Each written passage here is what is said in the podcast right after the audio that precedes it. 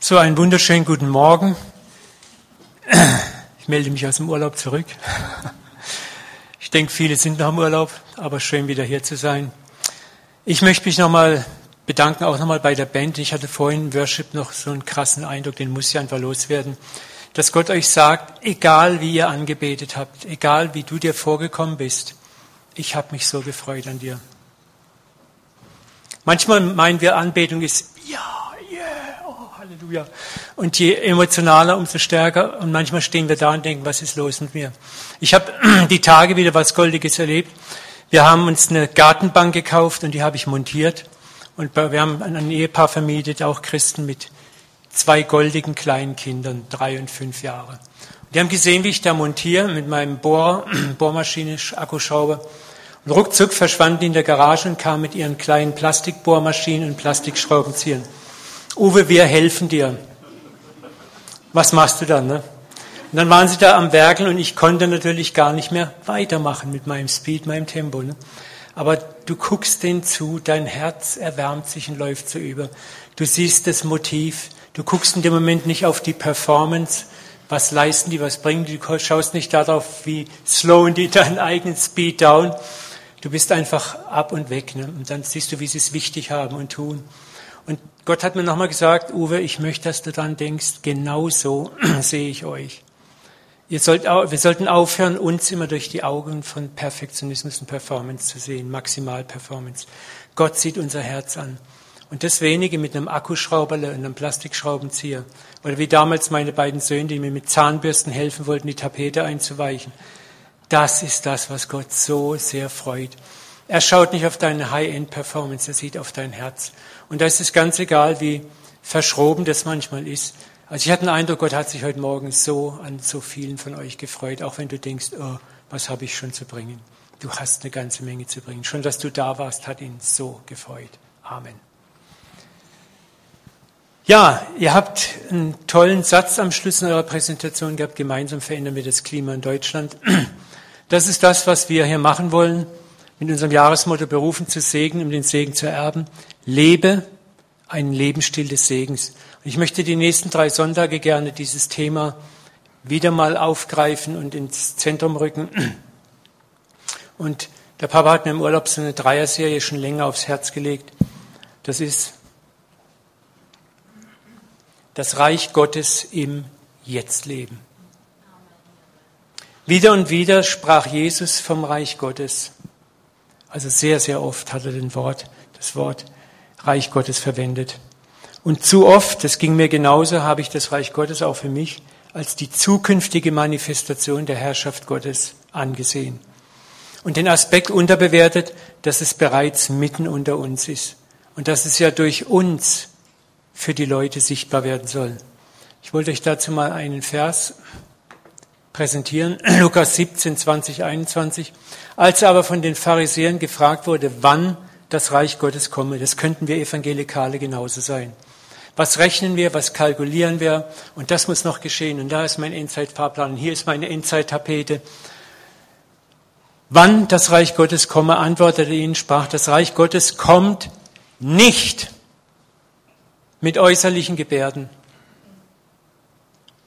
Schade. Wir hätten gerne so Markierungspfosten. Man wird nicht sagen, siehe hier oder siehe dort ist es, denn siehe, das Reich Gottes ist inwendig in euch. Und ich glaube, was Jesus sein Hauptanliegen war, war zutiefst uns zu transformieren mit der Art, wie wir leben, das Reich Gottes sichtbar zu machen. Wir werden Glieder seines Leibes genannt.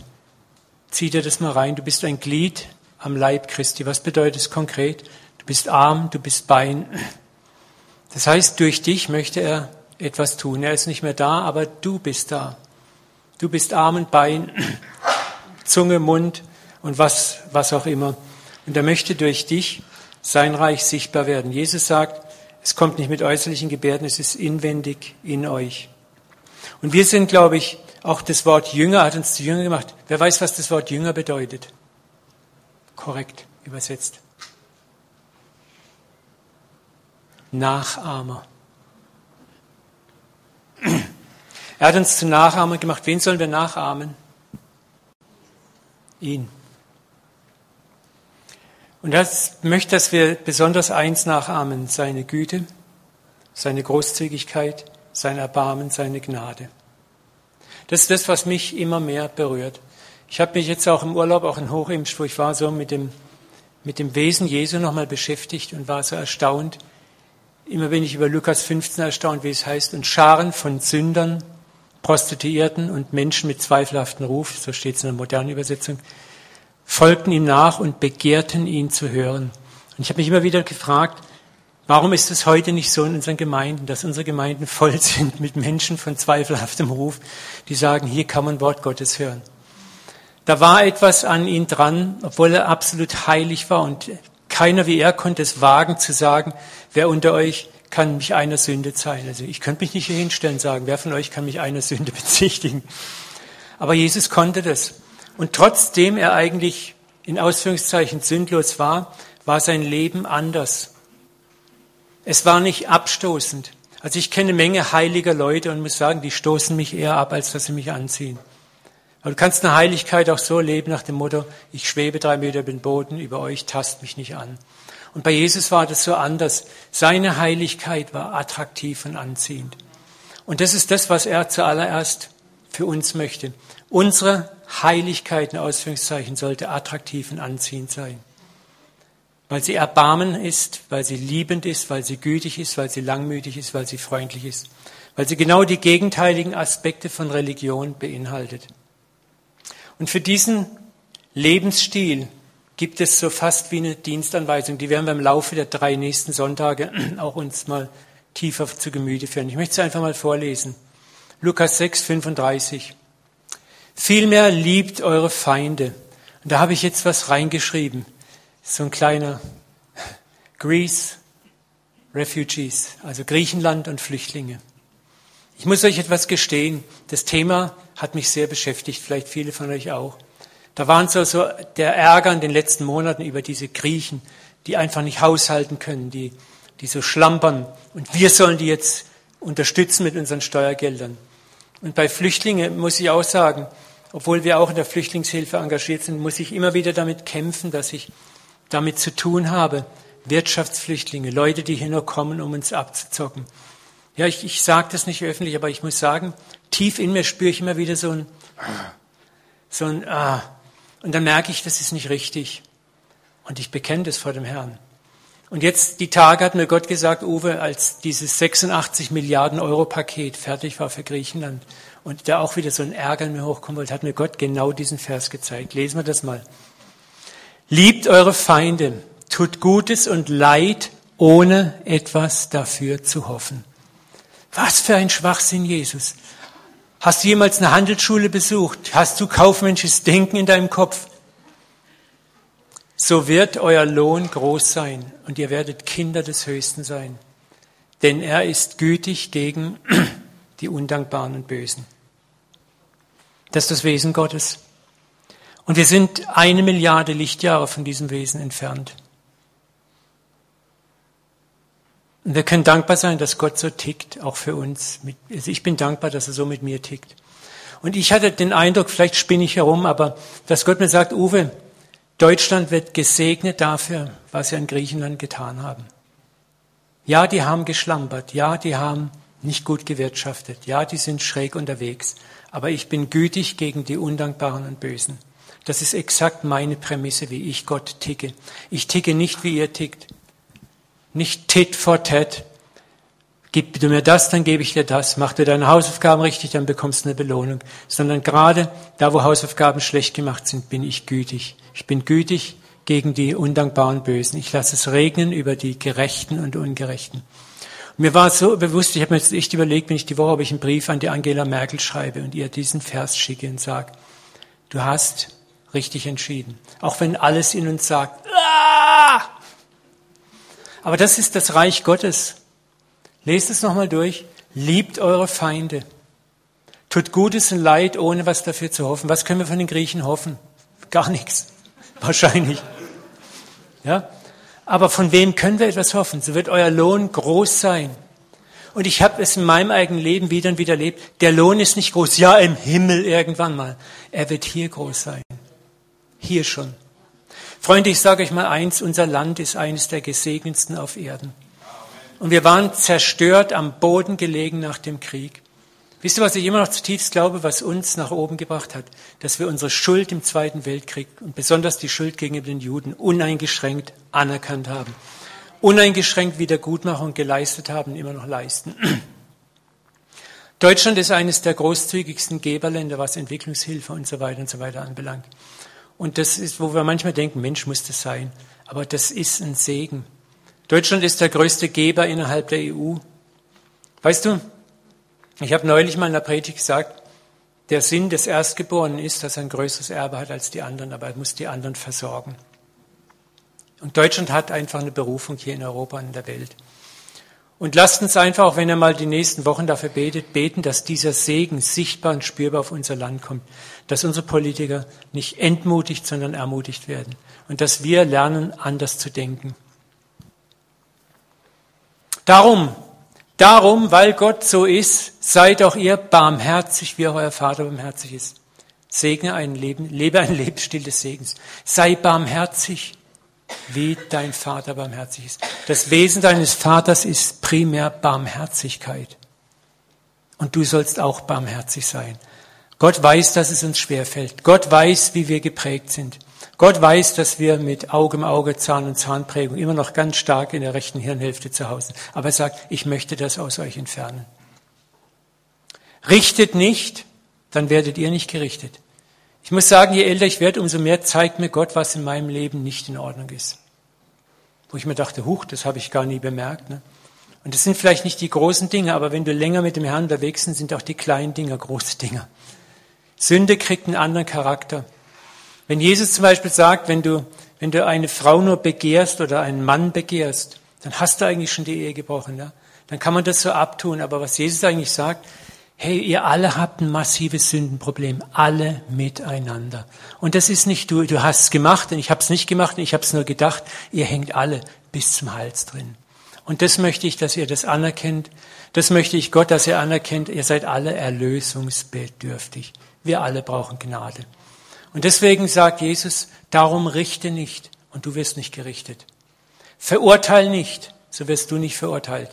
Wisst ihr, wir haben nie alles beieinander um ein abschließendes, gerechtes Urteil zu fällen. Niemals hast du alles Wissen über einen Menschen, über einen Umstand, über eine Nation, über sonst was. Nichts. Sprecht los, dann werdet ihr losgesprochen werden. Gib andere frei, auch wenn du vielleicht berechtigte Forderungen hast gegen sie. Gott weiß, wie schwer das ist. Aber dann kommt es, die Verheißung, über die werden wir auch sprechen am, am dritten Sonntag. Gebt, dann wird euch gegeben. Und das ist kein Vers für Sonntagsopfer nur, sondern gib Liebe, gib Vergebung, gib Gnade, gib Güte, gib Erbarmen, gib Freundlichkeit. Was immer du geben kannst, gib es. Überleg nicht lange rum, dann wird dir gegeben werden. Ein gutes, und das wir wieder bei Gottes Rechnen, vollgedrücktes, gerütteltes, überfließendes Maß wird man in eurem Schoß legen. Gott sagt, ich gebe so viel zurück, das kannst du gar nicht ermessen. Und nicht nur Geld, alles. Denn eben mit dem Maß, mit dem ihr messt, wird euch wieder gemessen werden. Manchmal hört man Leute auch schimpfen, dass in ihrem Leben so wenig Segen ist. Und da muss man sich wirklich fragen, mit welchem Maß misst du? Und nochmal, ich möchte da nicht missverstanden werden, das hat nichts mit Opfer zu tun. Ja, auch, aber das ist das allerletzte, sondern wie, was fließt aus dir raus? Was fließt aus dir raus an Güte, an Erbarmen, an Gnade, an Güte, an Langmütigkeit, an Hilfe, an all diesen Dingen? Und damit machst du das Reich Gottes sichtbar. Damit wird das Reich Gottes sichtbar für die Menschen um dich herum. Wisst ihr, die Leute, glaube ich, in Europa haben die Schnauze voll, belehrt zu werden. Und ich wünsche euch von ganzem Herzen, dass auch Charis Bible College ein Herz-zu-Herz-Bibelschule wird und nicht eine Kopf-zu-Kopf-Bibelschule. Wir haben zu viel Wissen in Deutschland, in Europa, auch wir, gerade wir Christen. Es geht zu viel vom Kopf zum Kopf. Ich erkläre dir mal das Evangelium, ich erkläre dir mal den Heilsplan. Was die Menschen eigentlich dringend brauchen, ist, ich zeige dir den Heilsplan. Ich zeige dir die Liebe Gottes. Ich erzähle nicht davon, ich zeige es dir. Ich lasse es dich erfahren. Wie gehen wir miteinander um? Wie gehen wir um mit denen, die am Boden liegen? Wie gehen wir um mit denen, die es vielleicht nicht verdient haben? Da wird Reich Gottes sichtbar. Und wenn wir das lernen dürfen und Gott hat Geduld mit uns, ich glaube, dann werden sich unsere Gemeinden füllen, ohne dass wir draußen auf der Straße verkrampft einladen müssen, uns die Gesichter weiß anmalen, Kunststücke und Saltos schlagen und Flyer verteilen, sondern die Menschen werden kommen, weil jeder einzelne von euch in seinem Alltag ein Bote ist, ein Licht ist. Die Leute werden dich anpacken und sagen, wer bist du, was machst du? Und das ist mein Traum, dass wir da hinkommen, dass ich da hinkomme. Wir wollen heute uns mit dem Thema einen Gedanken machen. Ich habe das schon mal vor Jahren gepredigt. Sehen, wie der Vater sieht. Das ist eine der ersten Stufen überhaupt. Und ich möchte mit einem Vers beginnen, mit Matthäus 6, nee, 13, 44. Mit dem Reich, das vom Himmel regiert wird. Na, da haben wir es schon wieder, das Reich. Verhält es sich wie mit einem im Acker versteckten Schatz, der von einem Mann entdeckt wird, voller Freude versteckt ihn wieder, geht nach Hause, verkauft alles, was er hat und kauft den Acker. Ich möchte dieses Gleichnis mal nicht klassisch interpretieren, sondern aus einer völlig anderen Perspektive. Oft ist es so immer, dass wir den Schatz interpretieren, wenn jemand entdeckt Jesus und jetzt gibt er alles, sein ganzes Leben, alles, um diesen Schatz zu kriegen und dann haben wir wunderbar das Evangelium erklärt. Aber das ist so oberflächlich. Ich glaube, zunächst mal müssen wir diese, diese, dieses Gleichnis in einer ganz anderen Perspektive sehen. Der Schatz im Acker bist nämlich du. Und der, der ihn gefunden hat, ist Gott. Und unsere Aufmerksamkeit möchte ich auf den ersten Umstand wenden. Was ist mit dem Schatz? Er ist vergraben. Das heißt, er ist nicht sofort sichtbar für das menschliche Auge. Hast du schon mal darüber nachgedacht, was Gott an dir und mir gesehen hat, was ihn bewogen hat, uns so großzügig zu behandeln, wie Johannes es schreibt? So sehr hat Gott die Welt geliebt, dass er seinen einzig geborenen Sohn hergab, damit wir gerettet werden. Und das war ja lange bevor es dich und mich gab. Das ist schon vor Grundlegung der Welt der Fall gewesen. Und das ist die Frage, diesen verborgenen Schatz in jedem von uns hat Gott schon lange gesehen. Gott sieht durch den Dreck, durch die Erde, durch den Schmutz, was dich umgibt, hindurch. Und wir alle, die wir hier sitzen, der Uwe Dahlke, der ist Dreck und Gold. Da ist Dreck in mir, ein Haufen, aber es ist auch eine Menge Gold in mir. Und was du oft siehst, ist je nachdem, was für eine Brille du auf hast, mehr den Dreck im Uwe. Die anderen sehen mehr das Gold, andere sehen beides. Und das ist, glaube ich, das Gute, wenn wir beides sehen können. Aber dazu brauchen wir trainierte Augen, um das Gold im anderen zu sehen und nicht nur den Dreck. Und unser typisch menschliches Dasein, auch von uns Christen, ist meistens das, wir sind trainiert darauf, den Dreck zu sehen. Wir sehen den Dreck, wir reden vom Dreck, wir handeln Dreck. Und was wir kriegen, ist Dreck. Und da können wir buddeln und buddeln, buddeln und kriegen wenig Schönes zutage. Und deswegen ist auch mein Aufruf heute, lerne mit den Augen des Vaters zu sehen. Dich selber, und deine Nächsten. Ich merke auch, wie ich selber noch mit mir so hart sein kann, so gnadenlos manchmal. Es mir schwerfällt anzuerkennen, dass Gold in mir ist, das Gute. Geht es dir manchmal auch so? Und auch deswegen ist es zuerst mal dran, dass du auch lernst, dich selber mit den Augen des Vaters zu sehen. Ich habe so viel ermutigende Briefe jetzt bekommen, Mails und Karten aus Hochimst. Und das ist mir teilweise so schwer gefallen, das anzunehmen. Da könnte ich sagen, äh, kapier es endlich. Wir wollen also darüber nachdenken, was fasziniert Gott denn an uns so sehr, selbst in dem moralisch Schwächsten unter uns. Was ist es, dass Gott so verliebt in uns macht und ihn bewegt, Mensch zu werden, sich selbst hinzugeben am Kreuz? Denn die ganze Fülle der Gottheit war in Christus leibhaftig. Da ist zunächst mal 1. Samuel 16,7, denn Gott sieht nicht auf das, worauf der Mensch sieht. Der Mensch sieht auf das Äußere, der Herr sieht auf das Herz. Was siehst du, wenn du in den Spiegel guckst? Amen, Herr Corinna, du bist halt ein Faith. Das ist das Bild mit dem Kätzchen. Ne? Das Kätzchen sieht einen Löwen. Aber manchmal, was sehen wir da? Eine Ratte, eine Maus wenn wir in den Spiegel gucken. Und das ist das Schöne. Aber was sieht Gott? Gott sieht eben nicht auf das, worauf wir Menschen sehen, er sieht auf das Herz. In deinem Herzen sieht Gott das Gold. In deinem Herzen sieht er das Wollen, die Sehnsucht. Wie Paulus sagt, das Wollen habe ich wohl, aber das Vollbringen da hapert so. Und Gott sieht diesen Kampf in uns, aber er sieht, dass in deinem Herzen das Wollen ist. Und er freut sich so sehr an dem Wollen. Genauso wie ich mich gefreut habe an dem Wollen der kleinen Kinder mit ihrer Plastikbohrmaschine oder meinen Jungs damals mit den Zahnbürsten. Du siehst das Wollen. Und das Wollen ehrt dich und macht dich glücklich. Und du wirst sagen, okay, ich werde ja das gute Werk in euch anfangen und ich werde es auch vollenden. Zum Wollen bringe ich dir auch das Vollbringen zur rechten Zeit. Und deswegen möchte ich dir Mut machen als allererstes, schau mal auch auf dein Wollen in dir, auf dein Wollen. Das freut Gott schon so sehr. Das freut Gott schon sehr. Jedes Mal, wenn du dich grämst, wenn dir dein Wollen nicht gelungen ist, freut er sich, weil er sieht, in dir ist eine Sehnsucht, anders zu wollen. Und Paulus sagt es weiter,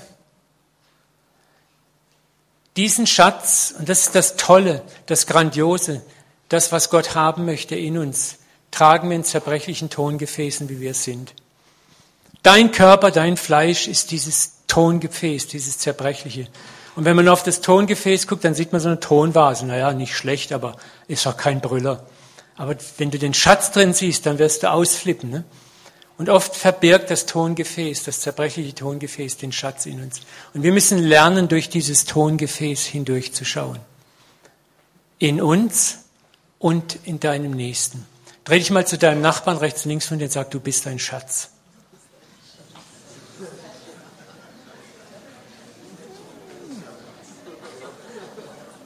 Wenn du keinen Nachbarn neben dir hast, dann vor dir oder hinter dir. Aber tausch das mal aus. Kleine erste Übung. Fällt er manchmal gar nicht so schwer, ne? oder schwer, je nachdem, wer neben einem sitzt. Ne? Aber in uns ist etwas Kostbares, ein Herz voller Schätze und Gaben, die Gott zur ganzen Fülle hervorrufen möchte. Und dieser Schatz ist immer noch umgeben von Eigensinn, von geistlicher Unreife. Es ist das Äußere des Tongefäßes. Ich möchte euch ein Gleichnis mal zeigen. Michelangelo wurde eines Tages mal gefragt, wie er die Pietas-Statue geschaffen hatte. Das ist diese Maria mit dem Jesusleichnam. Wenn man das mal in Original sieht, ne, das ist unglaublich, bis in die Details hinein. Fast wie eine Fotografie. Und er gibt eine verblüffende Antwort. Er sagt, ich sah sie im Marmorblock gefangen und habe sie befreit. Das ist das wahre Auge eines Künstlers. Der Laie sieht nur einen Marmorblock, der Künstler sieht das Potenzial des Marmorblocks und was er daraus schaffen kann. Wir sehen oft nur den Dreck in uns und dem anderen. Aber Gott mit den Augen des Künstlers sieht das Potenzial drin. Und so sieht Gott dich. Du fragst dich vielleicht, Gott, was kannst du mit mir schon machen? Und Gott sagt, ich sehe was in dir gefangen und ich werde das befreien und rausmeißeln. Schritt für Schritt. Und du wirst herrlich werden. Du wirst ein Meisterwerk in meiner Hand werden. Und genau das tut Gott der Vater mit uns. Er sieht das Potenzial in dir und er setzt es persönlich Schritt für Schritt, Zug um Zug, Gnade um Gnade in dir frei. Und das ist ein Prozess, der geht ein ganzes Leben lang. Und dieser Prozess ist manchmal auch von Krisen begleitet. Was es ist nicht schön, wenn geheimert und gemeißelt wird an dir und geschliffen und gefeilt, aber es dient deiner Herrlichkeit. Oft ist es so, wir werden durch die Wiedergeburt gerettet, unser Herz ist so offen für Gott, aber das neugeborene Herz ist noch so voller Wunden, voller Ängste und noch nicht trainiert, in den Wegen Gottes zu gehen. Und dann beginnt der eigentliche Lebensweg. Unsere Bekehrung beginnt sehr oft mit emotionaler Begeisterung, die über viele Jahre anhalten kann, über unsere Erlösung, über die Kraft Gottes, wie wir aus dieser Kraft leben können. Wir sind begeistert von Gott, für Gott. Wir sagen Gott, ich zeige dir, was ich drauf habe für dich. Und wir laufen der eigenen Energie oft jahrelang. Bis der Heilige Geist liebevoll uns an die Grenzen unserer Stärken und Kräfte führt. Und das muss er, denn sonst würden wir glauben, Erlösung ist unser Deal. Aber wir müssen alle irgendwo an einen Schwachpunkt hineingebracht werden. Das ist, Paulus sagt es auch, der Dorn im Fleisch. Ne? Und diese Schwäche zeigt uns dann etwas, wo wir merken, das habe ich ja noch gar nicht überwunden. Petrus hat es auch lernen müssen. Er war so begeistert für Jesus, er war so wahnsinnig toll unterwegs, aber Jesus sagt, heute Nacht wirst du mich dreimal verraten. Und er konnte das nicht fassen. Ich unmöglich. Und es geht uns genauso. Wir werden auch im Laufe unseres Bekehrungslebens erleben wir, ich sage es immer, die frühen Kirchenväter haben das wunderbar beschrieben, die erste Bekehrung, die zweite Bekehrung. Die erste Bekehrung ist die Bekehrung des Kopfes, die zweite Bekehrung ist die Bekehrung des Herzens. Ich finde die Unterscheidung genial. Das ist exakt das, was Hiob ausgesagt hat. Ich kannte dich vom Hören sagen. Und wenn ich mein Leben betrachte, muss ich sagen, da war vieles, kannte ich Gott vom Hören sagen. War das falsch? Nein, das war gut, wichtig. Wir alle fangen mit Hören sagen an. Deswegen sind Bibelschulen auch sinnvoll und gut. Hören sagen. Aber Gott wird das, was du lernst auf einer Bibelschule oder in einem Gottesdienst, immer benutzen, und dann, du gehst zuerst durch die Tür der Erkenntnis, der intellektuellen Erkenntnis, du lernst was neu, jawohl, Halleluja, du bist begeistert und sag Gott, so mein Freund, bist begeistert, komm, jetzt gehen wir durch die Tür der Erfahrung mit dem, was du gelernt hast. Jetzt musst du, was du gelernt hast, erfahren. Und das ist ein Unterschied. Wir haben vorhin das Glaubensbekenntnis gesungen. Ich glaube an Gott den Vater, an Jesus seinen Sohn. Ich habe mir gedacht, das singt sich so leicht. So ein schönes Lied, ne? Aber ich dir mal, ersetz mal jedes Mal dort, wo du sagst, ich glaube an Gott den Vater, ich vertraue in Gott den Vater. Ich vertraue in den Sohn. Glauben kann ich vieles mit dem Kopf. Ja, ich glaube ich glaube an die Bibel, ich glaube, glaube, glaube, glaube. Und das kann alles im Verstand hängen bleiben, jahrelang. Und das ist okay. Aber dann sagt Gott, ich will nicht, dass es hier ist, sondern dass es wo ist? Hier. Ich habe dich mit meinen vom Hörensagen gekannt, jetzt hat mein Auge dich gesehen. Da wird er jeden von uns früher oder später hinführen. Durch die Tür der Erfahrung wird dein Glaube erprobt und herrlicher als Gold. Und dann beginnt Gott den Schatz in dir zu heben. Nochmal, unser Problem ist, dass wir oft nicht gelernt haben, uns und den Nächsten so zu sehen, wie unser himmlischer Vater uns sieht. Unser Vater sieht durch unsere Schwäche, durch die Erde hindurch unsere Potenziale und Gaben, die unter moralischen Schutt verborgen sind. Und was wir oft am nächsten oder uns sehen, sind oft die Mängel, die Fehler, die Unzulänglichkeiten. Und entweder sprechen wir die an oder wir sagen gar nichts. Das ist das häufigste bei uns. Wir werfen das Leichentuch des Schweigens übereinander. Hallo Bruder, hallo Schwester, wenn wir das überhaupt noch sagen. Ne? Wie geht's? Ja gut, danke. Und dann ist es schon vorbei. Aber was wäre, wenn wir uns auch sonntags, wo wir uns sehen oder wenn wir uns überhaupt sehen, wir uns gegenseitig einfach auch mal eine Ermutigung sagen, etwas Nettes sagen, etwas Freundliches sagen, auch wenn es das vielleicht am Anfang blöd vorkommt, aber dass wir positiv übereinander sprechen, dass wir uns die Mühe machen und sagen, Papa, was möchtest du mir, was sagst du heute an dem? Und wenn es nur ist, hey, du siehst heute toll aus. Und wenn ich das ehrlich meine, nicht einfach nur bla bla bla, sondern mit ganzem Herzen. Leute, da passiert was mit uns. Und genau das macht Gott. Aber wir sind taub geworden, weil wir es selber nicht machen. Mit dem Maß, mit dem du gibst, bitte wieder gegeben werden.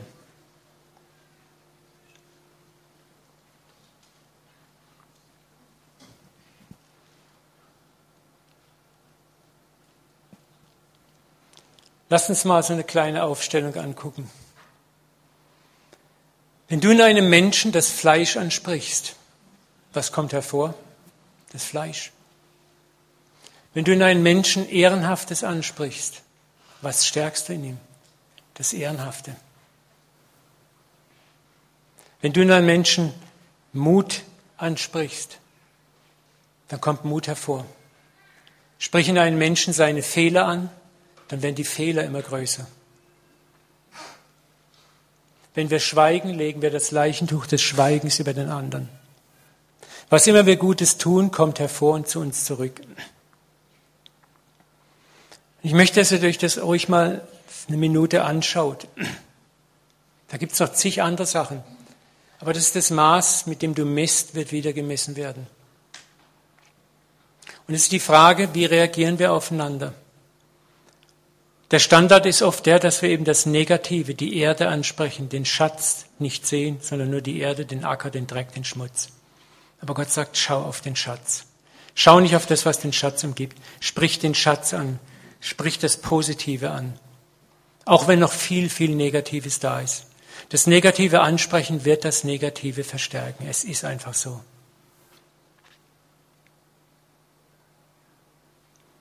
Unsere Unreife oder auch manchmal Religiosität hat die meisten von uns dahin gebracht, dass wir unsere Herzen füreinander verschlossen haben und diese Potenziale nicht sehen. Gott im Gegensatz spricht immer mit großer Geduld zu unserem Potenzial und versucht über Ermutigung und Langmütigkeit unser Leben Schritt für Schritt zu ändern. Er weiß besser als wir, dass dort, wo wir nicht Potenziale anschwächen, wir eine Schwächen verstärken. Und ich möchte euch heute ermutigen, lebe ein Lebensstil des Segens, heißt, segne andere auch, indem du sie ermutigst. Auch wenn du Untergebene hast, wenn du Vorgesetzter bist, wenn du vielleicht Kinder hast und so weiter, versuch mal in deiner Kommunikation, sie mal zu überprüfen. Wo kommunizierst du positiv und wo überwiegend eher negativ? Auch in deinem Ehepartner. Es ist so leicht, mir geht es ja oft genauso, man hat manchmal so die Schnauze voll, jetzt muss ich dir mal stecken, was der Sache ist.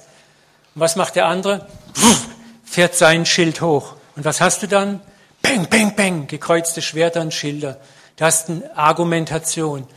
Und der Stärkere gewinnt vielleicht. Vielleicht schaffst du es, den anderen mit deinen Argumenten K.O. zu schlagen, mundtot zu machen. Aber du gewinnst sein Herz nicht. Du gewinnst, dass er still ist, dass er vielleicht den Schwanz einzieht. Aber Änderung, Transformation ist was ganz anderes. Was ganz anderes. Und das genau macht Gott anders mit uns. Und das verstehen wir nicht. Das haben die Pharisäer nicht verstanden, wie Jesus mit den Sündern umging. Jesus sagt etwas sehr Interessantes. Behandelt alle Menschen so, wie ihr von ihnen behandelt werden wollt. Lukas 6, 31. Wie möchtest du behandelt werden? Gerade mal, wenn du es vielleicht versemmelt hast. Wenn du es versemmelt hast. Auch wenn du Miss und Mrs. Mr. Perfect bist. Auch du machst Fehler. Aber wie möchtest du behandelt werden? Möchtest du adressiert werden, das hast du falsch gemacht, dam, dam, dam, dam, dam? Oder wärst du dankbar, wenn Güte passiert, Freundlichkeit passiert? Wenn das passiert, was in den Sprüchen steht, es ist dem Mann eine Ehre, Verfehlungen zu übersehen. Wenn wir den Mund halten, es mal nicht sagen müssen, dann einfach drüber hinweggehen und sagen, Gott, du weißt drum, du wirst es richten. Dass wir nicht richten, damit wir nicht gerichtet werden, freisprechen, damit wir freigesprochen werden. Und im Gegenzug sagen, Gott, du hast Kraft genug, das zu regeln.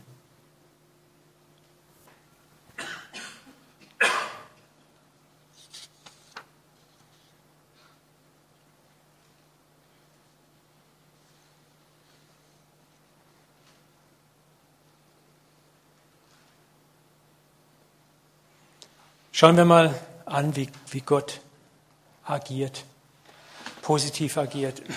Ihr kennt die Geschichte von Gideon. Gideon war ein Israelit. Er sitzt da in irgendeiner Waldlichtung und drischt heimlich Korn aus Angst vor den Midianitern, die das Land besetzt halten. Gideon drosch Weizen in der Kälte, um ihn vor den Midianitern in Sicherheit zu bringen. Da erschien ihm der Engel des Herrn und sprach zu ihm, der Herr ist mit dir, du streitbarer Held. Machen wir hier mal einen Punkt. Das ist krass. Da ist ein Mann, angstschlotternd sitzt er im Wald und drischt heimlich seine paar Kilo Weizen, weil er Angst hat, gesehen zu werden. Und dann kommt der Engel Gottes, was ja ein Synonym für Gott selber ist. Und wie spricht er ihn an? Du streitbarer Held. Boah, du Mächtiger. Und ich kann mir vorstellen, dass Gideon gesagt hat, ist hier noch jemand auf der Tenne? Wen meint er? Es ist nämlich interessant, Gideon aber sprach, ach mein Herr, wenn der Herr mitten ist, warum ist uns alles solches widerfahren? Wo sind all seine Wunder, von denen uns die Väter erzählten? Hat uns der Herr nicht aus Ägypten geführt, nun aber hat uns der Herr verlassen und die Hand der Medier niedergegeben. Dann fängt er noch weiter an.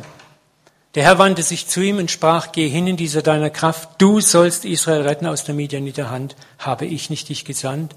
Und dann kommt er wieder und sagt, womit soll ich Israel retten? Sieh, mein Geschlecht ist das geringste in Manasse, ich bin der kleinste in meines Vaters Haus.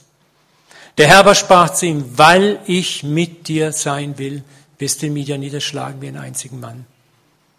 Aber was ich an der Geschichte so begeisternd finde, ist, wie eröffnet Gott das Gespräch?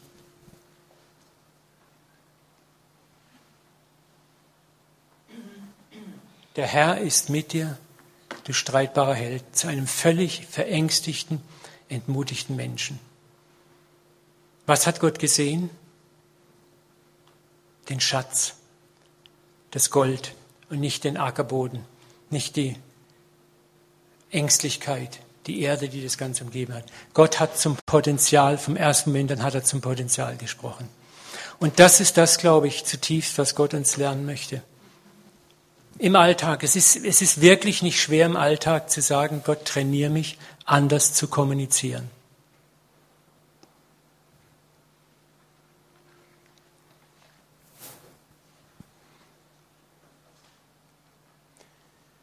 Meine Lieblingsgeschichte, die kennt ihr zum Erbrechen, aber ich, ich weine immer mal, wenn ich dran denke.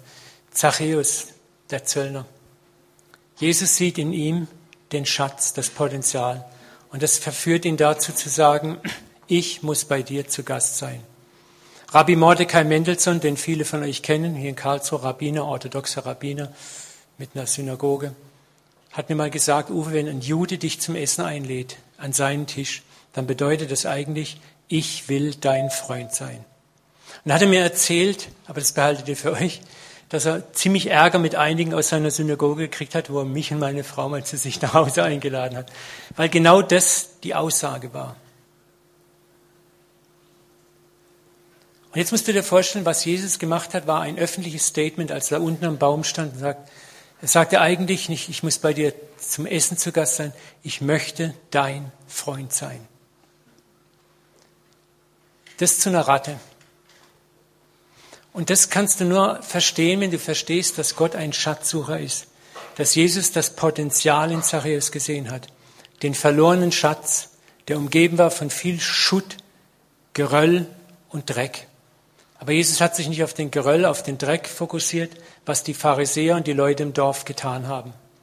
Ich frage mich oft, wie viele Jahre hat Gott gewartet, dass vielleicht einer im Dorf mal sagt, hey, komm zu mir und sei mein Gast oder darf ich bei dir zu Gast sein? Oder einfach nur was Positives mal sagt. Aber alle haben nur den Schmutz gesehen, der da war, ganz real. Der war da, das war eine Ratte, ein Blutsauger, ein Krimineller. Aber Gott sagt, hey, ich lasse es regnen über die Gerechten und Ungerechten. Geb, dann wird dir gegeben werden. Ich warte darauf, dass du was Positives zu diesen Menschen sprichst, dass du den Schatz ansprichst. Niemand hat den Schatz angesprochen, was kam hervor? Man hat den Dreck angesprochen, der Dreck wurde stärker. Und dann kommt einer, der eine, und spricht den Schatz an. Und was passiert? Im Haus, bumm, findet eine komplette Transformation statt. Natürlich läuft es nicht immer. Wir immer hätten gerne diese radikalen Knall-Knall-Erlebnisse. Ich bin einmal nett und der ist gerettet und explodiert vor Freude. Und vieles ist ein Prozess, aber Gott möchte uns in diesen Prozess einladen. Aber das ist das, wie es läuft. Sprich das Potenzial an. Jesus sprach das Potenzial an den Schatz an. Er sah den Schatz. Auch du bist ein Sohn Abrahams. Sache ist, du bist nicht der, der du bist. Das, was du lebst, bist nicht wirklich du. Ich befreie dich von diesem Schutt, und ich wecke dein Erinnerungsvermögen, um dir zu zeigen, wer du eigentlich wirklich bist. Du hast vergessen, wer du bist. Du bist ein Sohn Abrahams. Und das hat gesessen, hundertprozentig. Und hier sitzen zahllose Söhne Abrahams, Söhne und Töchter Abrahams auch hier im Haus, in diesem Raum. Und Gott sagt zu dir, du bist geliebt. Egal was für Schutt dich umgibt. Und das müssen wir hören, wieder und wieder und wieder und wieder. Und das transformiert uns letzten Endes. Das verändert uns radikal. Und das führt zu einer bleibenden Veränderung und nicht Anklage. Zachäus ist angeklagt worden, jahrzehntelang wahrscheinlich. Und zu Recht, würden wir sagen, zu Recht. Das ist ja das Grausame, wir haben ja Recht. Beim Metro gibt es eine Werbung für eine Rechtsschutzversicherung. Da steht einer so da und guckt so, ich will doch nur mein gutes Recht.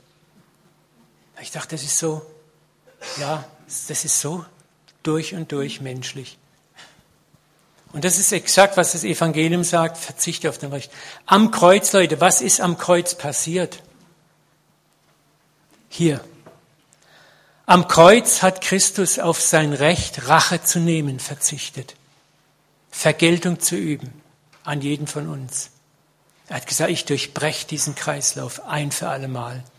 Es ist vorbei. Ich hätte das Recht, aber ich verzichte darauf, weil ich liebe. Und deswegen sagt er uns, und jetzt tut es mir bitte nach, liebt auch eure Feinde, wie ich euch geliebt habe. Ohne etwas dafür zu hoffen.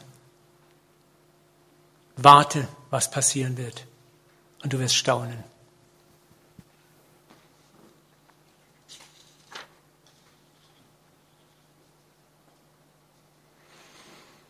Was würde uns denn kosten, dem anderen zu sagen, was wir in ihm für Potenzial sehen? Was kostet es für uns, Taten der Liebe zu tun, die dem anderen zeigen, ich glaube an dich? Und wir schauen uns jetzt einen kurzen Filmclip an. Den habe ich auch schon mal gezeigt aus dem Film Les Miserables. Ich bin ein katastrophaler Franzose, habe es garantiert schlecht ausgesprochen. Aber die Miserablen. Und zwar ist das mit Jean Gabin. Und das ist die Szene, er ist ein Galeerensträfling, wie er nach einer, aus dem Gefängnis entlassen wird und dann abends beim Bischof im Haus ankommt.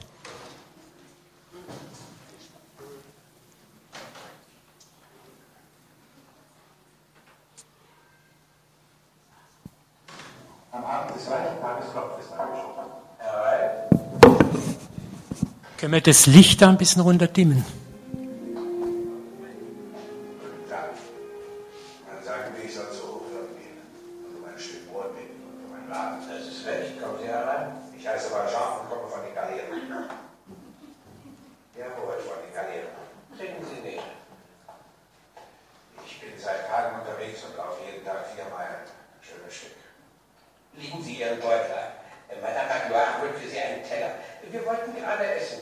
Setzen Sie sich doch. Und dann macht sie ihn Ihr Bett.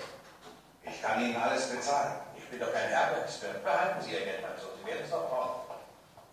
Sind Sie ja der Pfarrer? Ja, sowas ähnliches. Meine Schwester Amnestin, Madame Magloire, meine Haushälterin. Wohl bitte für den Herrmannstuhl. Monsignor Muriel hat bestimmt, dass die silbernen Bestecke aufgelegt werden, wenn ein Gast im Hause ist.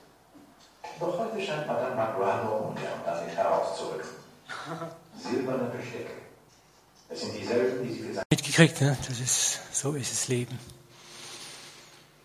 Du bist schon mehr auf der Seite des Guten als des Bösen.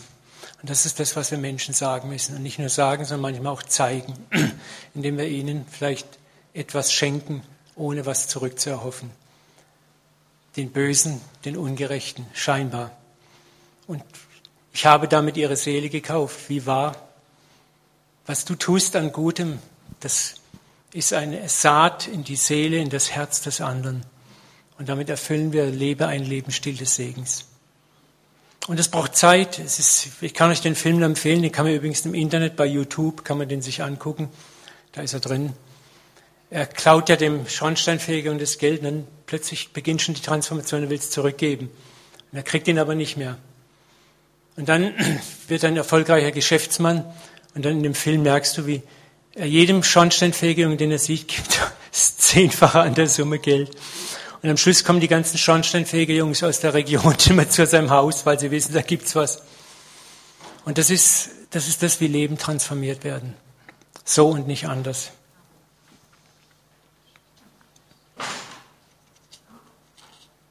Wir reden hier vom Prinzip der Aussaat und der Ernte. Es kostet uns Zeit, auf Jesus zu hören. Es kostet uns Zeit, unsere inneren Herzensaugen zu trainieren, damit wir die Größe im Nächsten erkennen und die Größe in uns selber erkennen. Aber wir haben manchmal Angst vor, auch vor unserer eigenen Größe. Manchmal haben wir Angst, ich könnte ja wirklich was Gutes sein, dann bin ich lieber was Schlechtes. Aber Gott sagt, fürchte dich auch nicht vor der Größe, die ich dir geschenkt habe.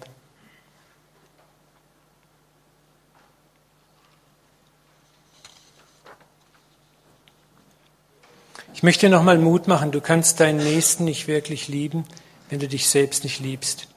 Wir hören so viel von Nächsten und Gottesliebe, aber wenig von gesunder geistiger Selbstannahme und Selbstliebe. Ich kann in den Nächsten nicht wirklich das Gute entdecken, wenn ich es nicht auch in mir selber sehe. Darum möchte ich dich heute Morgen auch ermutigen, bevor wir Schluss machen. Sieh bitte dich auch selbst mit den Augen des Vaters an. Bitte ihn täglich darum, dass er dir zeigt, wie sehr du geliebt bist. Und er lauert auf. Ich bitte das jeden Tag und ich habe es jeden Tag nötig. Und auf die eine oder andere Weise zeigt er mir das. Und es hilft uns auch achtsam zu leben, am Tag achtsam zu sein, wo Gott durch wen, durch was mir Liebe mitteilt. Das brauchen wir immer wieder neu.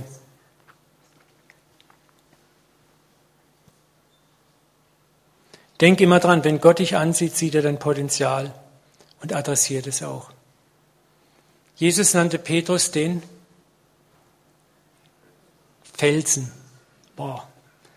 Und das hat er getan, bevor er ihn dreimal verraten hat.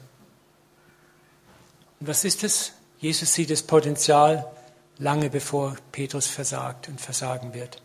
Aber Jesus fokussiert sich auf das Potenzial und nicht auf das Versagen. Wie kommentiert Jesus das Versagen? Heute Nacht wirst du mich dreimal verleugnen und verraten. Und was sagt Jesus dann? Aber ich habe für dich gebetet, dass dein Vertrauen nicht aufhört. Wow. Das ist unser Papa, das ist unser Heiland, unser Herr. Wie er uns sieht. Er sieht das Versagen, klar, aber er sagt, für das Versagen habe ich schon längst Vorsorge getroffen. Aber ich sehe dein Potenzial, du bist ein Fels, du bist ein streitbarer Held, du bist wunderbar, du bist schön. Kolosser 1,13 heißt es, er hat uns errettet von der Macht der Finsternis und versetzt in das Reich seines lieben Sohnes.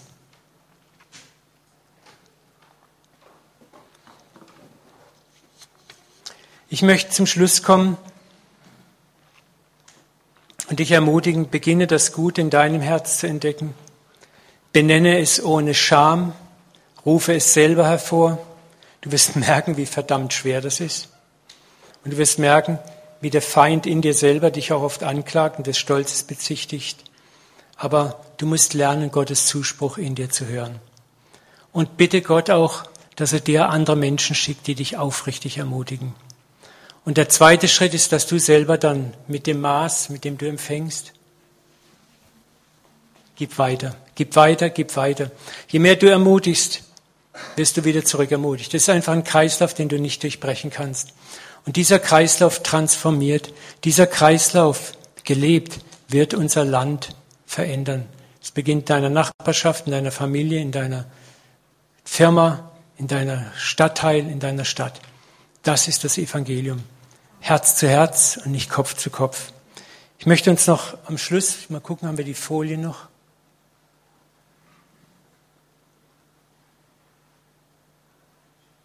Ja. Kleine Hausaufgabe zur Ermutigung. Werde zu einer positiven Präsenz in einer negativen Welt. Werde ein Ermutiger. Lerne jeden Tag einen Menschen, einen Menschen wenigstens, ehrlich zu ermutigen und zu bestätigen.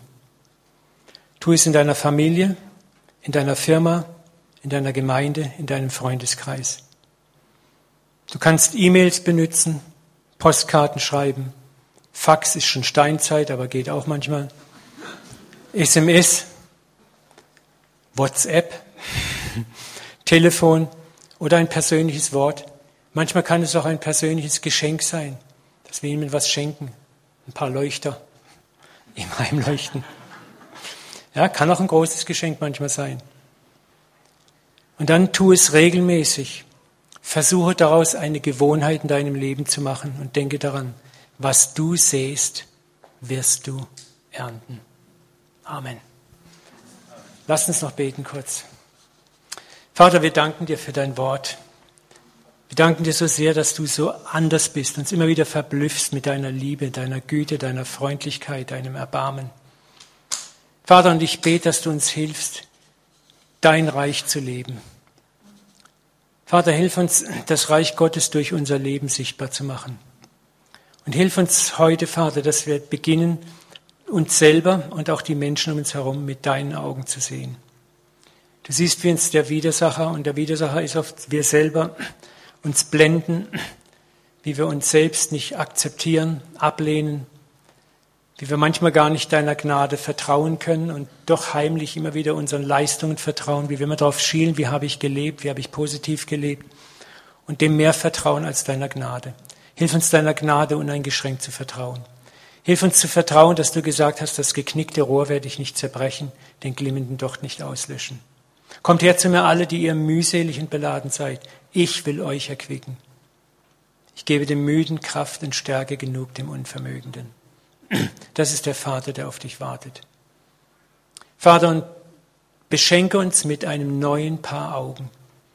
Ich denke, lass uns das einfach mal so als prophetischen Akt machen. Berühr mal deine Augen und sag, Vater, gib mir von heute an ein neues Paar Augen, meinen Nächsten und mich selber durch deine Augen zu sehen.